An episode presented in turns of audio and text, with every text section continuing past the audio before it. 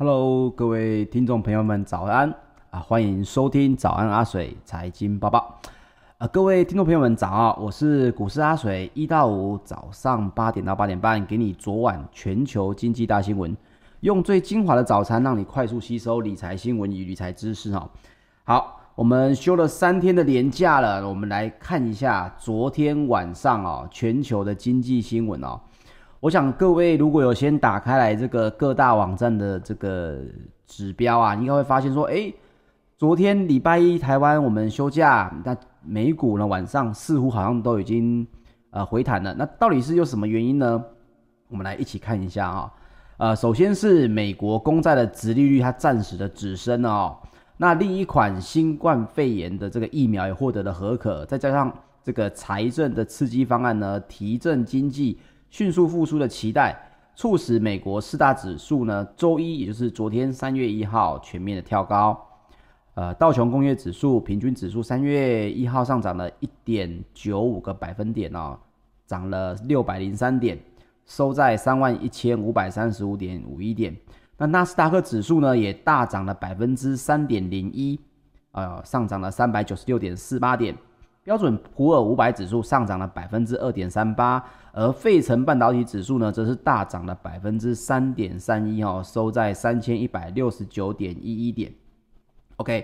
你们还记得上个礼拜阿水分享这些新闻的时候，有在里面有说过一句话，说这些东西其实很多都是属于每一个人的这个预测的感觉，甚至我在礼拜五截稿的这个阿水专栏呢。我也特别写了说，这其实都是消息面的这个感觉哈。这个美国公债殖利率拉回哦，让股市的投资人可以说松了一口气哈。李奇蒙的联邦储备银行的总裁呢，接受《华尔街日报》的时候就表示说，他说美国经济虽然即将见到曙光，但不认为通膨会上升到造成威胁的地步。上礼拜的大跌，其实就是因为大家对于美国公债殖利率上升而对通膨有所疑虑啊。那么很多人不太了解，说为什么会有这样子的因果关系？阿水这边简单也分享一下。首先就是美国公债殖利率上升，并不是殖利率这个东西上升了，而是美国公债的价格因为抛售而下跌。造成的有可能吸引原本持有较高风险的人呢，选择诶，既然殖利率差不多，这一个风险公债的风险又更更低，所以当这个公债被抛售的时候，大家就会把资产转到公债来。那反过来讲，其实它本身就有一个自我平衡的功能，当低价格太低，殖利率过高的时候。资产的转移自然会从外部转移到公债里面来。那为什么对通膨就会有影响呢？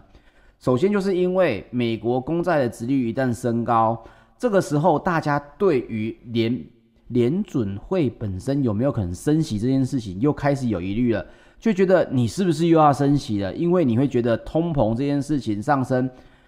通膨的机会有可能增加，此时你的利率也有可能会增加。那利率一旦增加，这不是只有你银行的存款会有影响而已，你企业跟银行所借的这个钱，这些贷款的利率同步也会上升，所以这才会相对的也有影响到说，大家对于上市公司，如果你借钱的这个利率上升了，那是不是你的股价、你的成本你会增加？那你的股价是不是有可能会修正呢？好，是这样子的因果关系引发市场上面有稍微一点疑虑。可是各位，你去仔细想想当中的关系，你会发现到，包括了像是澳洲央行 RBA 一号也宣布了四十亿澳元，四十亿澳元是多少钱呢？大概是三十一亿美金的购债行动，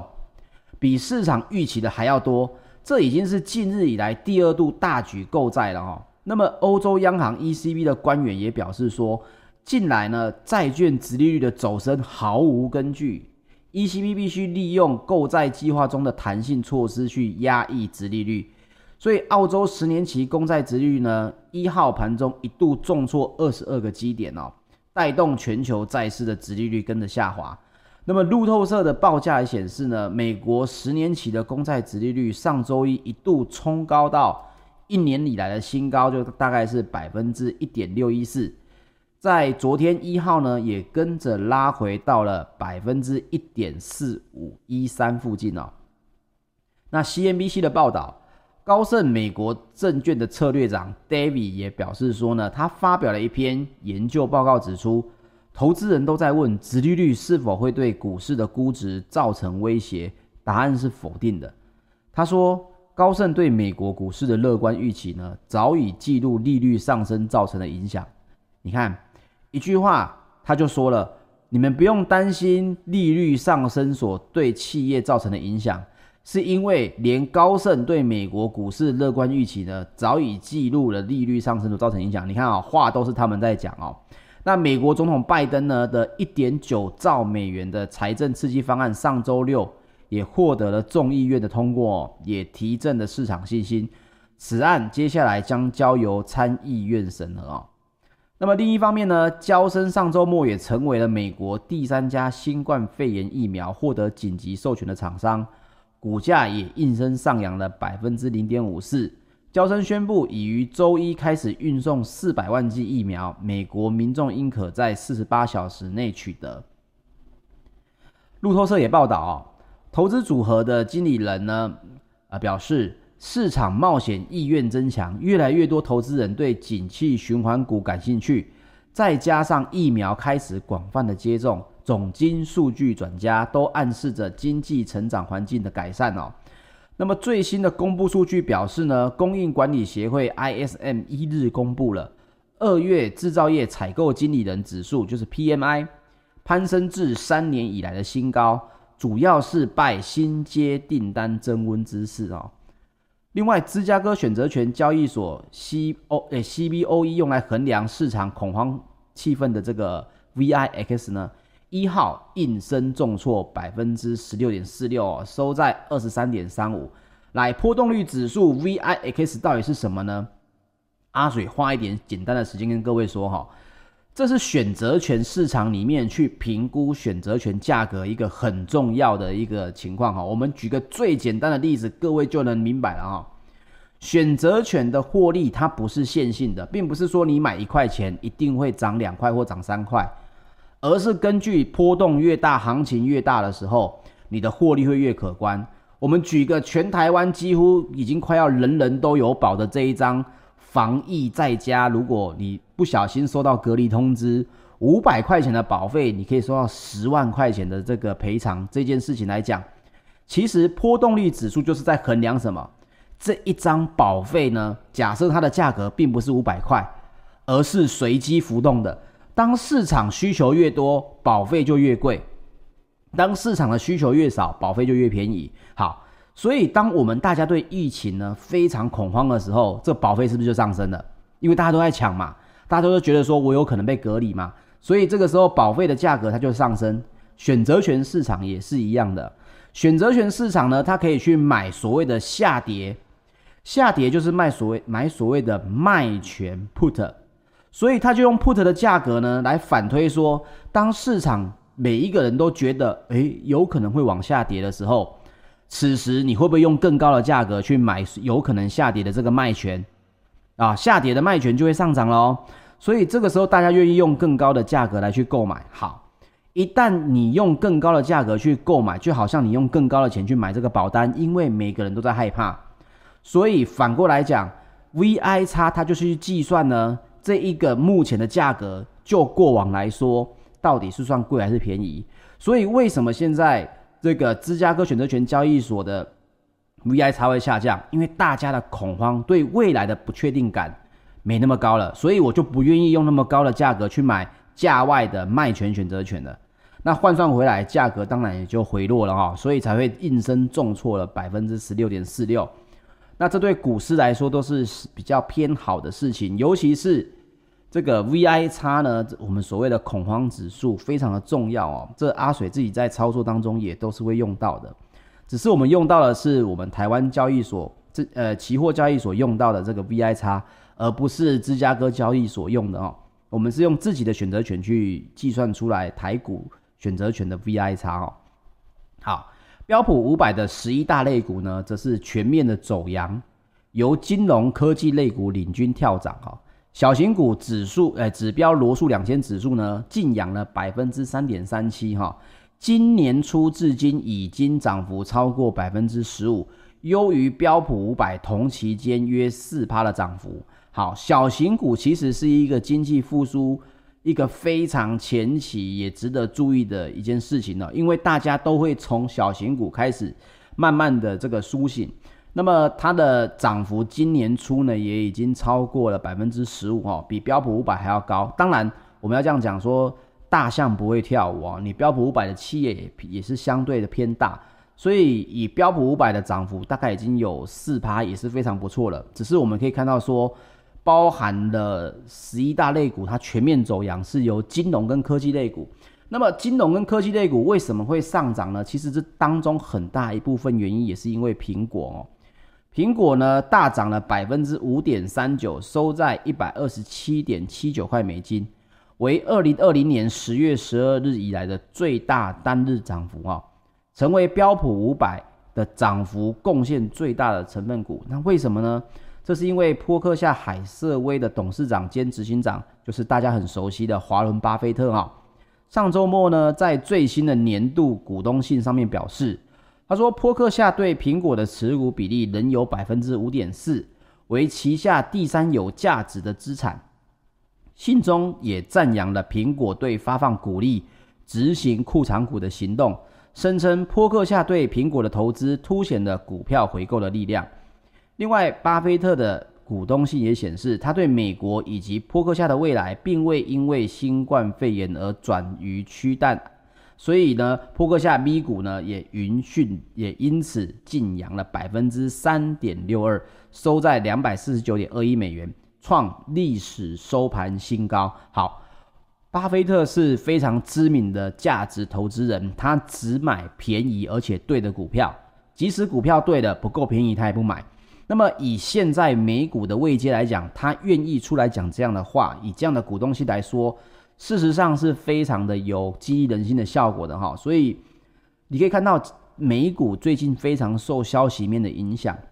也因此我也要提醒大家，你在操作台股一定要注意一件事情，现在台股还是一个上升的多头格局，那所有的下跌跟所有的修正呢，你必须要了解到说，我们来做，比如说做空好了，都是逆势在操作，那它并不是不能操作，而是你要知道说。为什么在台股当中，我们会需要去看所谓的筹码？就是因为消息面实在太多了。今天这个人讲那样子，他就下跌；明天换一个人出来讲另外一件事，他就上涨。啊，所以我跟大家分享的就是说，目前台股的筹码呢，它是偏弱没有错，可是呢，它还不到这个完全走空的情况哦。如果你没有在操作的话，其实你只要记得一件事情。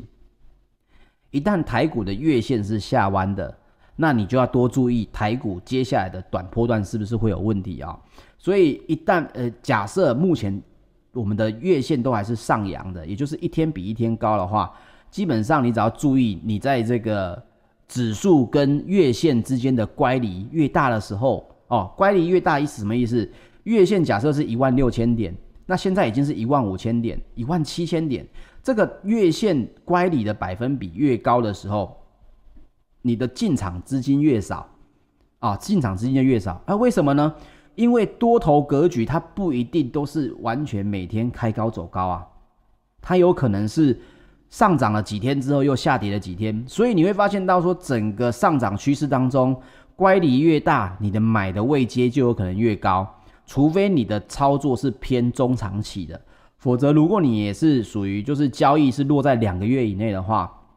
最好是把这个你的资金对于月线的这个乖离呢，你要把它列进去啊、哦。当然，如果你能应用到我常在用的这个布林通道，那是更好的。但是我怕听众朋友有些可能不知道布林通道是什么，那你们就可以用所谓的乖离率、月线的乖离率来去做一下资金的配置哈。好。波音呢，也因此劲扬了百分之五点八四啊，收两百二十四点三九美金，涨幅居道琼三十只成分股之冠。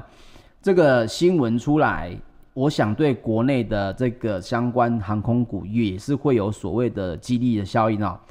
包括联合大陆控股向波音采购了二十五架新款的七三七 MAX 飞机，同时将其他机型的交货时间提前，以便替换老旧机种，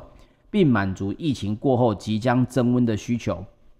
OK，我们再讲回来，上周的美债殖利率疯狂飙升这件事情哦，引发股市有这个抛售潮，那市场的情绪永远是我们都要去看的。那大家一定会觉得说，哇，那我操作股票是不是也很容易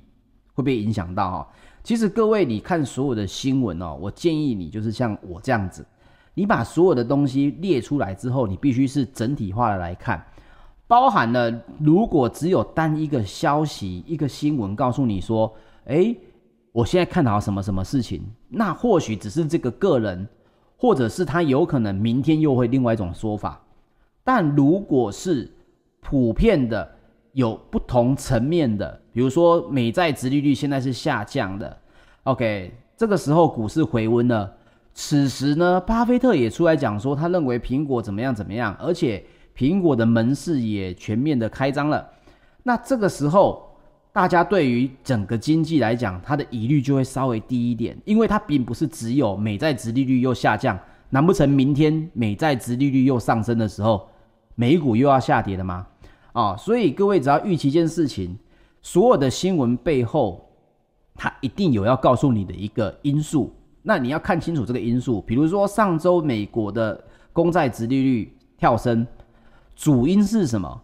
市场预期今年的美国经济会复苏嘛，所以 FED 也就是联准会可能提早启动升息循环嘛。那如果各大企业出来，像高盛就跳出来说：“诶，我们其实已经把这件事情对于未来股票的评估已经列入了，那这个疑虑就会稍微的下降了哦。好，那我们再来看一下这个一般金属哦，伦敦金属交易所三个月基本的金属期货三月一号涨跌互见哦。虽然美股上涨提供支撑，但大陆制造业放缓则拖累了市场气氛。这个铜的期货下跌了百分之零点五哦。二月份其实铜价上涨了有百分之十六哦，大家有一个印象哦。二月份的铜价其实上涨百分之十六，它是二零一六年以来最大的月度涨幅。所以你说，呃，昨天下跌了百分之零点五，我觉得这个是还好的。那铝呢，则是下跌了百分之一点二，铅呢，则是上涨零点九，当中呢，钛镍也上涨了零点七，有一个最大的跌幅是锡哈。它下跌了百分之八点三，创下了二零一一年九月以来最大的单日跌幅。说到这个，我要跟大家讲的就是贵重金属的事情哦。我知道很多人对于这个最近美股啊，包含 GameStop 有这种散户对决所谓的放空机构的新闻，我不知道大家有没有印象哦。那甚至也有很多人会去吆喝说，大家我们来一起众筹哦，我们来小虾米打败大鲸鱼。我知道很多人在网络上有听到所谓的要来做白银，各位千万不要去做这件事情哈。白银绝大部分的现货掌握在绝大部分的大户当中，它跟股票市场是完全不同的。千万不要因为 GameStop 的事情而让你觉得散户有对决这个放空机构的可能。所以各位这个投资需谨慎啊，你必须要知道很多。投资商品背后的意义哈，包含了我们讲的白银，它的工业需求其实并没有这么的高，它不像黄金哦。所以，如果你今天有听到很多新闻说，哎，我们来众筹来去做什么事情，请你千万要小心。包括你在投资的事情，并不是说，呃，散户可能在 GameStop 上面有获胜哦，可能也是阿甘式的胜利啦，有获胜就觉得说跟这些机构有的一拼了哦。所以就把这个方式带到其他地方去，这是非常不好的哈。好，那么黄金呢？黄金三月一号的这个纽约商品期货交易所黄金期货三月一号下跌了五点八美元，也可以换算成百分之零点三哈，成为每盎司一千七百二十三美元，创去年六月以来的新低。因为美元、美股哦跟美债的殖利率的上涨，都对金价造成了压力哦。那五月白银期货呢，也上涨了百分之零点九哦，成为每盎司二十六点六七八美元。好，我们来讲一下黄金哦。分析师呢，就是这个金拓新闻发布的这个每周黄金调查显示呢，分析师认为本周，也就是三月一号到三月五号，金价还是会下跌。在针对专业人士的调查当中，百分之二十三认为本周金价将会上涨，百分之六十一点五的这个专业人士认为呢，预计则会下跌，百分之十五点五呢，预计本周金价则会盘整持平哦。好，我们来讲一下黄金这件事情。黄金永远跟恐慌还有通膨搭上关系哦，黄金跟恐慌还有通膨搭上关系。各位，如果今天国际间又发生了军事的动乱，以前在去年以前，我们可能会讲说，所有的人在动乱的时候就会去买黄金，黄金就会上涨。事实上，我们也阿水也分享另外一个啊，从今年以后，你可以稍微关注一下，一旦你今天呢，你发现了只要国际间哪两国又有可能有动乱，有可能有战争的这个冲突的话。呃，虚拟货币，尤其是比特币跟以特币，也一定会应声上涨哈。啊，这是一个比较新兴的一个观念。因为以前我们会说黄金是避险用，这是因为如果当战争有可能会造成通膨，也有可能会造成货币的这个我们说的法定货币会下跌。那以往呢，只有黄金可以做所谓的这个避险。那现在的话，有所谓的比特币跟以太币，你想想看啊。比特币现在是将近五万美金不到，但是一个比特币，它就可以非常快的把它的资产转移出去，包括像是台湾，你今天如果要大额的换这个比特币，一个交易所一天可以换走五百万的新台币啊，这个你有去接触，你大概就会知道说，诶，这个东西在未来可能也有在国际动荡的时候，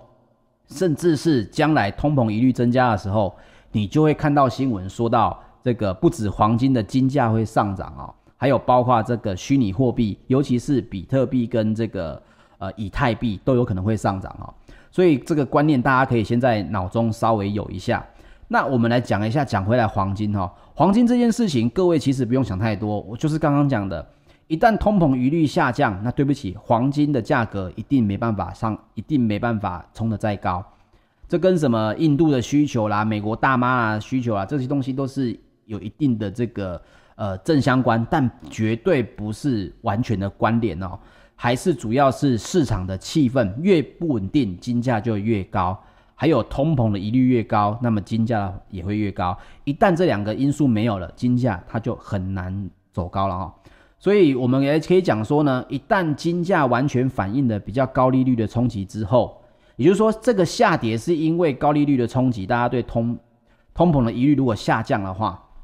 啊，它反应完之后才有可能会重新走高。那现在反应完了没有？这个阿水也真的不知道。我只能说，黄金目前来讲比较没有所谓的投资的这个呃方向哦。好，那我们来讲一下，我们提到了这个黄金，各位一定想到，哎，讲到黄金又讲到钱，讲到钱又要想到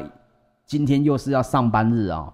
那我们讲完新闻来提一下，什么就是呃知识加油站要讲的这个兰博格定理啊、哦。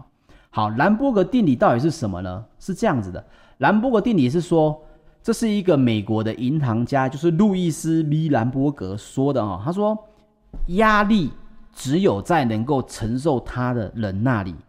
才会转化为动力。而这也是管理学里面呢，包含阿水以前在当主管的时候，也常常会这个受到别人讲的说，哎，你一个主管不能够给下半的下面的。这个职员太过轻松，你必须要给他适度的压力，你不能什么事情都帮他们做到好，因为你可能要求完美，事必躬亲哦。而你必须适度的给他压力，但是这个压力不能太大。你在能够承受他的那里的人呢，根据这个兰博格定理哦，压力在能够承受他那里的人那里，他就会变成了动力哦。那我们来分享一下，每个人都会说，可是我觉得我压力太大了，怎么办？我阿水可以来分享一下我自己的亲身经验哦。我当时有一度真的快要一度白发，一夜白发哈。什么事情呢？就是当时阿水有负责并购这个另外一家公司，那我们要切割公司出来之后，建立一个完全新的 IT 的设备机房啊，而且会有完全新的这个员工，就是从对面公司变成我们公司的这个情况哦。那所以呢，你也知道，这在竹科里面这种大公司非常非常多的这个事情跟规则啊。而当时我的压力最大的来源就是说，我们明天就要并购这件事情就要算是告一个段落了。而所有的人呢，桌上的这个电话，我们用的是网络电话。隔天早上，每个人要用这个网络电话开会。而前一天的下午四点呢，我们的设备，我们每个人的电话还没有到。你想想看、哦，几百人等着一个 IT 主管发电话，而且这是前一天的下午四点。你可以想象、哦，那个我们这个压力来讲，几百人对于对上你一个人，你会发现到你基本上是完全没办法抵抗的、哦。后来我。发现我自己真的不可以这样子。首先，我跟大家分享一下哈，包含你现在可能要去上班，面临一个很大的问题。我分享一下我的调解方法、调试的方法。首先是千万不要让所谓的绝望感充斥你的心中。啊，很多人都会讲到后面，他就觉得算了，这件事情真的是我无法承受的。这个绝望感，你一旦放任它充斥你的心中的时候，它就完蛋了。那怎么做呢？我不知道各位有没有玩过。呃，微软的这个内建的一个游戏叫新接龙，很多时候你要的牌呢，它被压在很下面啊，那你能做的就是要把这张牌挖出来，把它从一排到十三嘛。同样的工作也是，你要像玩新接龙一样，你要先理出，OK，我要把里面这张牌救出来。好，我要完成这个目标，我的起始第一步，千里之行，始于足下。这个第一步到底是哪里啊？一步一步慢慢来，压力也很大，但总有一个起头啊。所以你把这个，你把这个大目标切割成每一个小目标，而完成之后呢，你要适度的给自己一个奖励，就是说，你看一件事情有一百个难关，你已经过第一关了。这个时候没有人称赞你，或者大家觉得说你还是做得很慢，你要告诉自己说，不，我已经完成了第一件事情了。把这个压力从快要爆炸的边缘百分之百的地方开始变成九十九，哎，那接下来就是第二步，哎，开始慢慢再把下一个目标再解决，再努力，这个时候才不会让这么庞大的一颗石头。我们来讲，每个人可能对于心理压力的石头，可能可以承受的公斤数不一样。有些能力强的人可以三百公斤，有些能力不好的人可能只有一百五十公斤。但是不管怎么样，我们都接不了一颗五百公斤的压力球。这个时候怎么办？切割，切割压力来源，让你可以一步一步的完成哦。另外就是说，我分享一个观念，我不知道大家对这个观念有没有这么的深刻印象哦。很多时候我们在做一件事情的时候呢，都会觉得这是我们能力以外的事，这是我做不到的事情，我不行。而一旦做下去，开始有不顺，就会觉得哇。老天爷是不是也没有在帮我的忙？所以你常常在初步阶段，刚在启动这个，不管是任何的专案，或者是你在挑战一件事情的时候，你就会觉得，既然遇到问题，是不是暗示上天在暗示我别干下去啊？我跟大家分享，其实阿水以前也曾经是一个觉得我可能是，你也知道嘛，在股市成功了，都会觉得自己好像是天之骄子。所以我也做了很多的生意，但是我跟各位分享的是，后来我真正自己去踏入这些事情之后，我才发现到，没有一件事情是一帆风顺的。你就觉得啊，水哥，你现在才知道吗？我我跟各位分享的是，以前操作股票虽然赔钱，后来顺畅了之后，一直觉得我自己是不是特别的这个天之骄子啊？但我跟各位分享的就是，你要知道，所有的困难、所有的问题、所有的压力。它绝对是在帮助你成功哦。我们来举两个在中国药业很知名的例子，然后我们就来结束今天早上的这个广播哦。因为讲一个实际的例子给大家听，这个三九集团呢，也是中国著名的医药企业，也制定了一个曾经说我要在全球建立一千家中医药连锁店的目标。结果呢，这个三九集团啊。没想到他们受到了证监会的点名批评。你也知道，在对岸呢，你受到了官方单位的批评，基本上你这家公司可以说就不要干了。那三九集团面对社会的压力，虽然有些喘不过气来，但是他并没有被压倒哦。在他们的总裁赵总裁的这个带领下呢，首先是虚心诚意的接受了中国证监会的批评跟新闻舆论的监督啊，公开道歉，并且将巨大的压力化成巨大的这个动力啊。除了用最快的速度用现金和三九持有的这个优质资产呢，分期分批向上市公司归还借用资金以外，各项工作也都有条不紊的这个无问的这个进行着哈。所以当时候在三九集团也是度过了这难关。你可以想想看，如果你今天是一家 CEO，遇到这个问题，一个官方的机构点名批评你欠太多钱了，你一定会觉得说哇，公司完蛋了。所以记得，没有一件事情本来天生你在开始做的时候就不会有任何的问题，它一定是会带来给你很大的巨大的压力哦。阿水其实也都遇过，那不管今天第一天连假之后又上班，我知道各位也一定承受非常大的压力哈。包括我自己操盘，其实压力也很大。但是你要记得，根据兰博格定理，就是你承受得了的压力，它会变成你的动力。这也是你比别人即将高一步、高一阶的这个起头哈。好，那么今天的早安阿水呢，就到这边。我们明天一样早上八点，我们空中相见，好不好？好，那谢谢各位今天的收听，我们节目就到这里，明天见，拜拜。